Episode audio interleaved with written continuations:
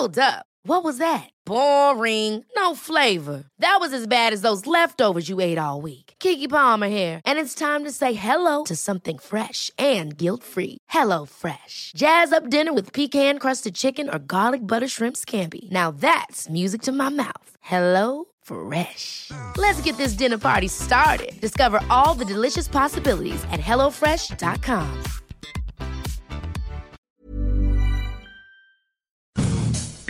Economía pesada.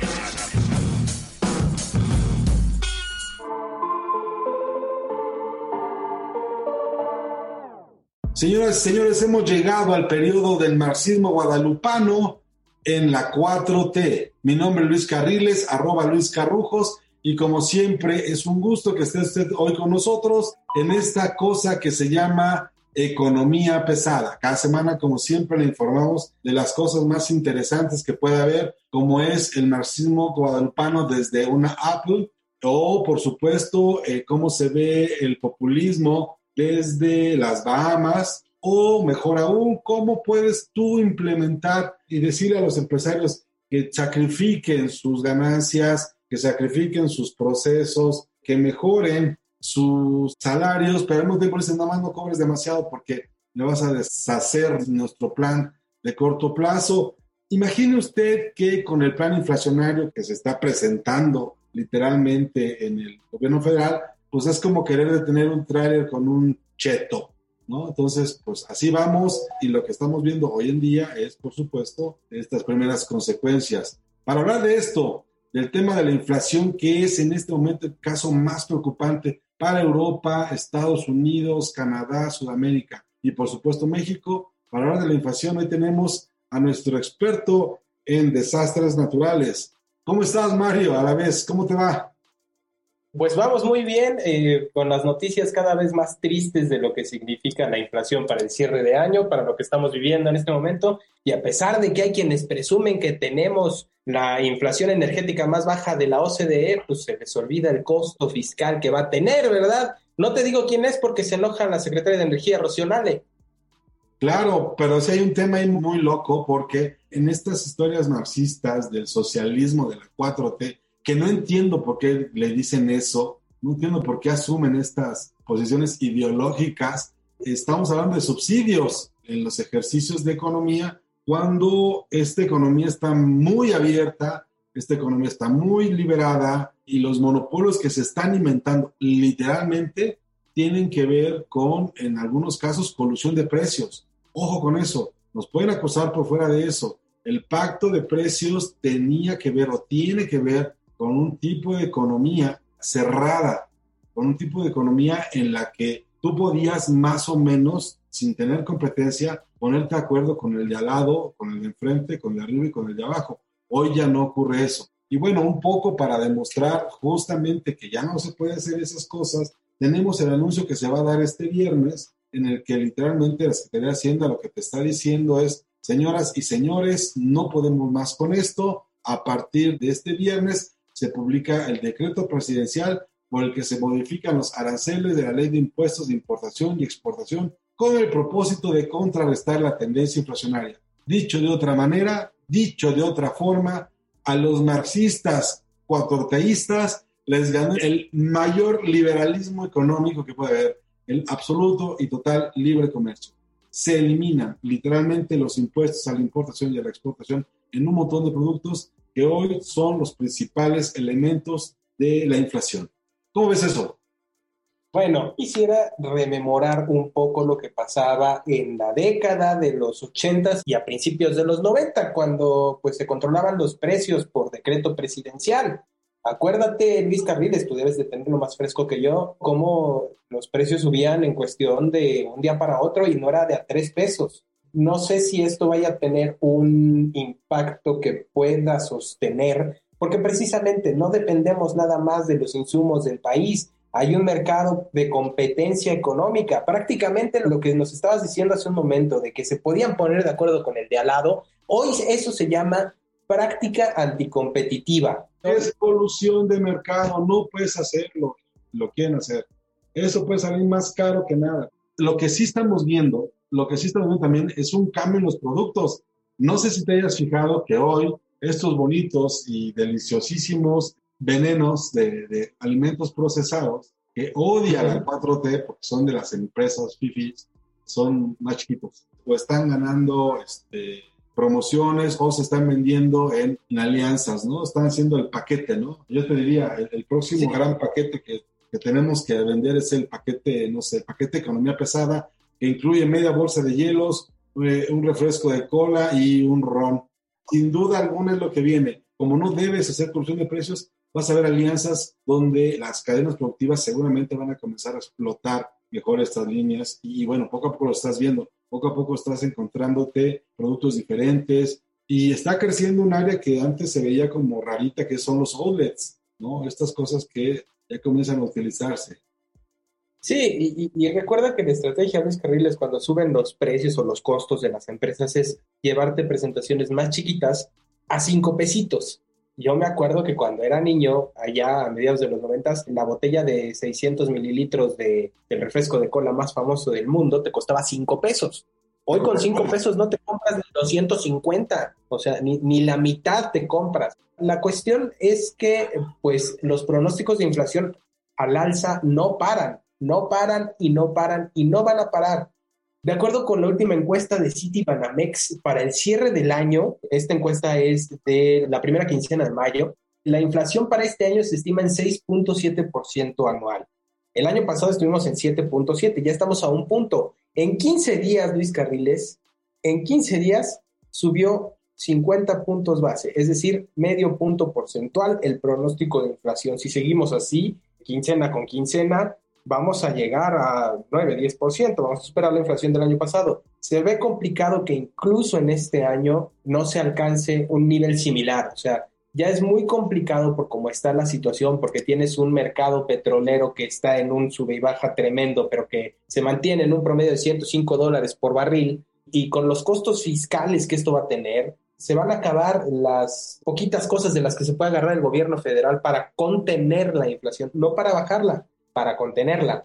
Con el incremento que dieron eh, en esta semana el Banco de México a la tasa de interés referencial y lo que viene no va a ser suficiente para contenerlo y vamos a meternos más a algo que se llama la estanflación, que es una inflación alta con un crecimiento económico nulo. Ahorita el pronóstico es de 1.8% de crecimiento para la economía mexicana.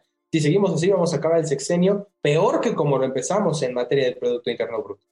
A ver, hay que estar de acuerdo en dos cosas. Primero, el Banco de México está invadido literalmente por subgobernadores y gobernadora que llegó de las filas de la 4T, del gobierno del presidente López Obrador. Estamos hablando de técnicos, a lo mejor unos mejores que otros, unos que están metidos en la parte de consultoría, liberales al 100%, como el caso de Jonathan Heath, unos más académicos, pero con un rompimiento impresionante, como Gerardo Esquivel con la 4T, por cierto, a Gerardo Esquivel lo sigue queriendo correr el gobierno. El presidente no sabe cómo, pero lo está intentando. Y lo que dicen ellos es que los pronósticos de las situaciones generales subyacentes se revisaron al alza hasta el segundo y tercer trimestre de 2023, ¿no? Y aunque ellos creen, por obra y gracias al Espíritu Santo, que la meta de 3% se puede alcanzar.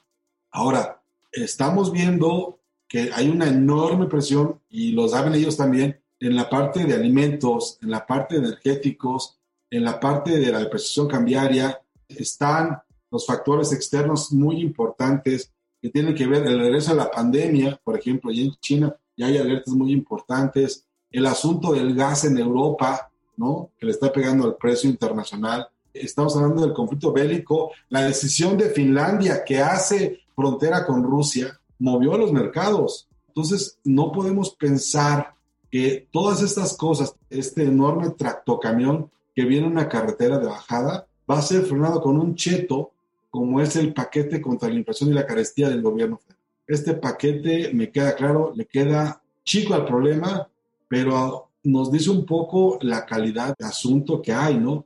Y de verdad no sé si el gobierno tenga la capacidad de mantenerse en esta postura y por cuánto tiempo. Este plan contra la inflación y la carestía está muy pasito, ¿no? Está muy chiquito para, para enfrentar la bronca. El horizonte me parece que es muy, muy grave y no veo que esto vaya a mejorarlo. Mira, Luis Carriles, a como están las cosas, no hay gobierno en el mundo, así te lo pongo, no hay gobierno en el mundo que pueda contener lo que está pasando con la inflación. ni Estados Unidos, ni eh, la Unión Europea como bloque o como país independiente, que podría ser el caso de Alemania, ni Japón. No, no hay, no no hay nadie en una economía de mercado abierto que pueda contener por sí mismo lo que está pasando con la inflación. Y este fenómeno de la estanflación va a ser un fenómeno global. Entonces, ¿qué es lo que tenemos que hacer? Cortar gastos. Ahorita no hay otra solución. Puede sonar muy desalentador, lo sé, pero no hay otra forma. Y en efecto, no hay gobierno que, que, pueda parar la inflación, sí, tienes razón, pero también no están cometiendo los errores como, por ejemplo, a ver, ¿qué está pasando en México ahorita, sí, con el tema gasolina?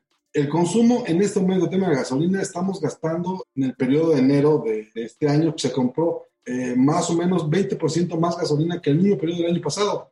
Estamos consumiendo más se está alentando el consumo, se está comprando con subsidios, se está vendiendo sin subsidios, sin reflejar el costo, ¿no? Estamos con problemas reales. Hoy el nivel de la producción industrial de México estamos por debajo de los niveles que se tenían antes de que empezara este gobierno. Y hay que decirlo de una manera sutil, el impacto que va a dar el PASIC probablemente sea insignificante en el muy corto plazo. Y eso es un problema. Eso es todo lo que tienes en este momento y no veo cómo vayan a hacer algo más. Y ojo, Luis Carriles, viene un problema fiscal muy, muy grande. Solo de los estímulos fiscales de gasolina aplicados al IEPS y al IVA, el SAT dice que pueden ser hasta 400 mil millones de pesos este año. El Banco Base sacó un análisis esta semana en el que advierte que pueden ser más de 530 mil millones de pesos. Pemex recibió este año 638 mil millones de pesos para gastar. O sea, todo el gasto de Pemex, casi el, 80% del gasto de Pemex, es el equivalente al estímulo fiscal que puede haber este año. Y si eso le, le, sumas que les vas a quitar las cuotas arancelarias, la recaudación vía aduanas también se va a caer. ¿Qué significa esto? Ese cálculo todavía no sabemos cuánto va a ser, pero sin duda vamos a tener un impacto fiscal que puede disparar el déficit, puede disparar la deuda o de plano, como viene en épocas electorales, híjole Luis Carriles, no sé, entonces que disparamos la deuda, bajita no está, un billón de pesos anuales no es poquito dinero. Y de hecho no se ha reducido en esta administración, en este gobierno. Los ingresos están cada vez más, más golpeados y no estamos viendo, por ejemplo, que se estén haciendo o se estén tomando medidas para atraer inversiones. No, por supuesto que no, está parado todo. La única inversión que existe en este momento en el país se llama Dos Bocas y Tren Maya. No existe más. Desafortunadamente estamos en una etapa en la que hay tanta incertidumbre a nivel global, pero a eso le está sumando una incertidumbre enorme a nivel local en la que todo está congelado, todo está pasmado, todo está casi tan lento como un discurso de la mañanera. Así de lento está el proceso de inversión en el país. Ya no hablemos de inversión extranjera, que eh, la Secretaría de Economía presenta unos datos y luego dice que el Banco de México llega, le corrige, le dice, no, son otros datos. Entonces, yo veo muy, muy, muy complicado el cierre de sexenio para el país, empezando por el tema de inflación, que ese tema de inflación va a causar un efecto dominó que se va a ir hacia los ingresos públicos y que obviamente eso va a pegarle a quién? A los que menos tienen. Porque entonces, ¿de dónde va a sacar el dinero para salud? Entonces, ¿de dónde va a sacar el dinero para educación pública? Entonces, ¿de dónde va a sacar el dinero para mantener sus programas clientelares relacionados con las campañas del año que entra? O sea, está muy complicado. No, no, te vayas tan lejos y déjame ponerlo en estos términos la caída en los ingresos del sector público no se compensa con las medidas que quieren ellos poner en marcha. Y tienes encima asuntos tristísimos como esta decisión de López Obrador de decirle a Estados Unidos, invita a todos o no voy, ¿por qué te pones a pelear con tu principal socio comercial? Por un lado, por el otro, este, le están haciendo caso otros mandatarios que se están poniendo detrás de la, de la postura de, México y la verdad es que es un país que no tiene nada que ver con la relación comercial, política, social que tenemos con Estados Unidos. O sea, Argentina literalmente está muy lejos de Estados Unidos. Nuestra frontera está pegada. Cualquier decisión que se tome el otro lado nos va a afectar a nosotros. Nada más hay que recordar la frase de Agustín Carstens, ¿no? O sea, Estados Unidos le da un catarrito, a nosotros nos da pulmonía. Y eso nos lleva al siguiente punto, Luis Carriles. El Fondo Monetario Internacional redujo esta semana la expectativa de crecimiento para el 2022 a nivel global. La puso en 3.8%, casi un punto porcentual menos que lo que teníamos en enero. O sea, se nos acabó el efecto rebote de la pandemia. Ya se acabó. Sí, ya, ya se acabó. Y ya hay especialistas que ven en Estados Unidos una recesión económica para la segunda mitad de este año. Entonces, si México estaba siendo impulsado principalmente por las exportaciones, si se cae la economía de Estados Unidos, el crecimiento económico previsto para este año para México, que es de 1.8%, puede que baje a 1%. Recuérdame, por favor, Luis Carriles, ya sabes que yo tengo pésima memoria. Eh, había un personaje que decía que un crecimiento de 2% era mediocre. ¿Tú sabes quién es? Yo me acuerdo que alguien dijo en este podcast que íbamos a hablar del crecimiento del 4%, y yo dije, ¿cómo es posible? Y dijo, sí, 4% en todo el sexenio. o sea, date cuenta al nivel en el que estamos. Entonces, si vemos el panorama de Estados Unidos en el que la Reserva Federal piensa aumentar la tasa de interés referencial como está ocurriendo en México para contener una inflación acelerada como está ocurriendo en México y que prevén una recesión en Estados Unidos para el segundo semestre de este año, ¿qué nos podemos esperar para el país?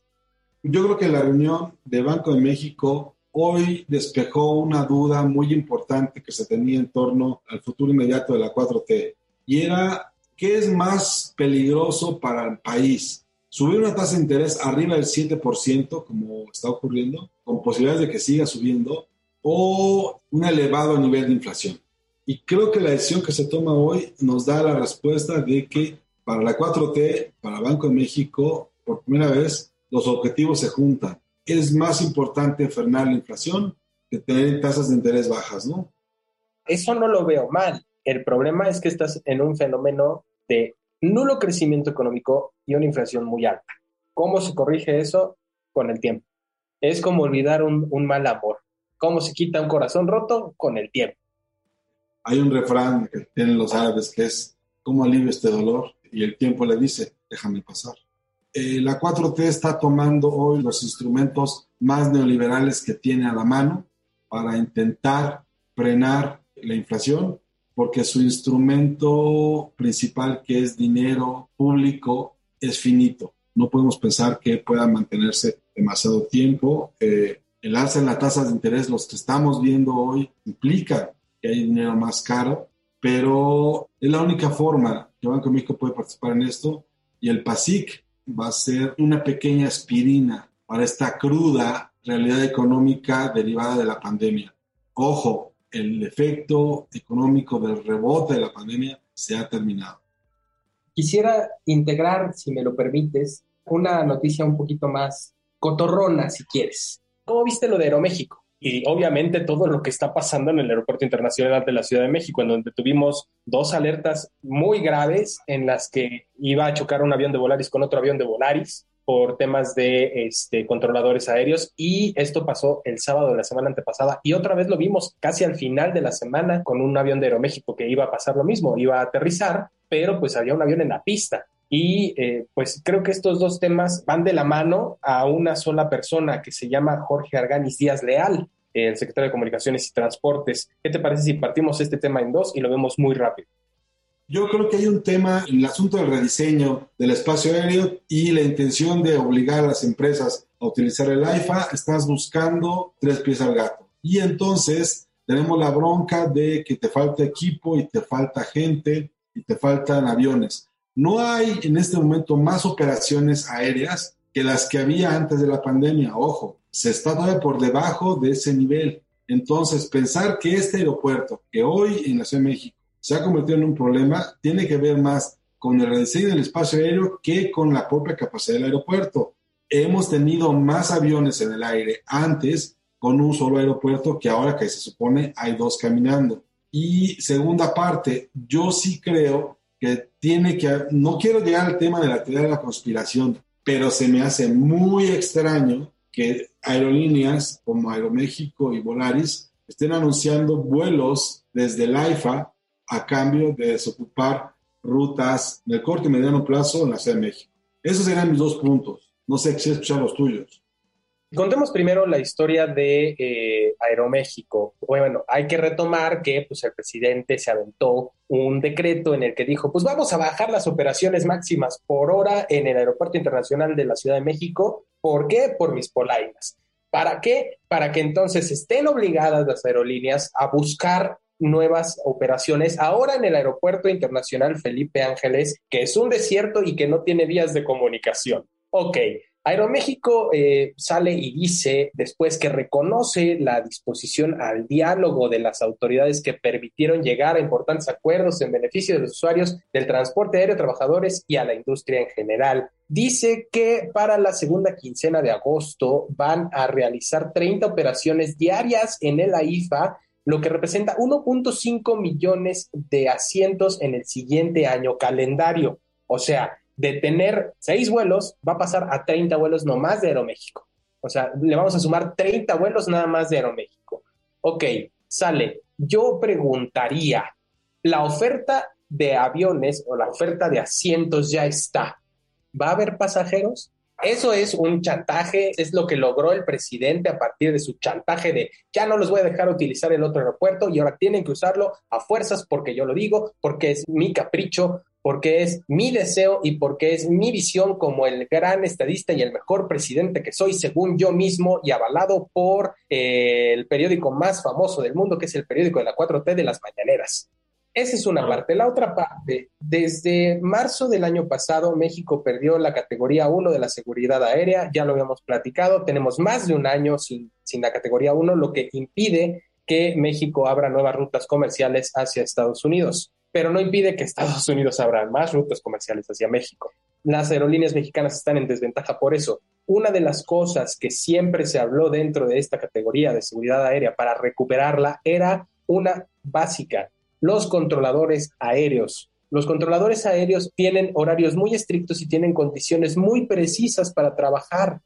Déjame te platico algo rapidísimo. Alguna vez me tocó ir por alguna cobertura a la torre de control del Aeropuerto Internacional de la Ciudad de México en el que nos explicaron que los controladores aéreos y la torre de control no prende la luz de noche porque eso les permite tener una mejor visibilidad a los controladores aéreos sobre los radares. Ya se había quejado el sindicato de controladores aéreos de falta de personal y de condiciones de trabajo inadecuadas. Esta puede ser una de las razones que ya se está reflejando en la realidad del Aeropuerto Internacional de la Ciudad de México. Otra, muy conspirativa, y de la cual no tengo ninguna prueba, pero que no deja de ser probable, es que haya un sabotaje desde la Secretaría de Comunicaciones. No, no creo sabotaje, creo, sí, sí puedo creer que hay una mala política, sí puedo creer que hay un error enorme en el tema aeronáutico, en el diseño del espacio aéreo, pero híjole, no, ya pensar en un sabotaje sí es muy peligroso. Ahora, lo están pensando pilotos, lo están pensando en líneas aéreas, lo están pensando gente de la industria, y eso es más bien como algo que tendríamos que tomar en cuenta ese sentimiento que está permeando en la industria. Ojo, no estamos diciendo que exista, estamos diciendo que es lo que siente la gente. Oye, ya nada más para terminar y agradecerte mucho tu presencia hoy con el marxismo de la 4T, déjame decirte una cosa nada más y rápidamente. El Banco Mundial nos está anunciando, nos está presentando su último informe y nos está diciendo que durante los primeros 30 meses de la administración de Andrés Manuel López Obrador, los préstamos que ha solicitado el gobierno de México suma la terrible cantidad de 3.855 millones de dólares, solo para tenerlo como referencia. En toda la administración de Enrique Peña Nieto, solo se pidieron 2.331 millones de dólares. Entonces, bueno, para tenerlo muy en cuenta, ¿no? Sobre qué está pasando con este tema de la deuda. En fin, muchas gracias, querido Mario. Te lo dejo ahí de tarea. Platicaremos pronto de esto. Claro que sí, Luis Carriles, te agradezco mucho la invitación y como siempre ha sido un gusto estar aquí en Economía Pesada y te dejo un saludo para todos los que nos escuchan. No se olvide suscribirse a este podcast Economía Pesada, el marxismo desde el iPhone. Muchas gracias, hasta luego.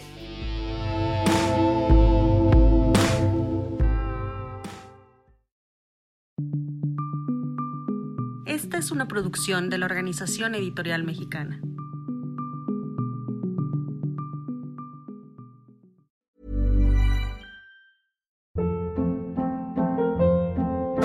Hold up. What was that? Boring. No flavor. That was as bad as those leftovers you ate all week. Kiki Palmer here, and it's time to say hello to something fresh and guilt-free. Hello Fresh. Jazz up dinner with pecan-crusted chicken or garlic butter shrimp scampi. Now that's music to my mouth. Hello Fresh. Let's get this dinner party started. Discover all the delicious possibilities at hellofresh.com.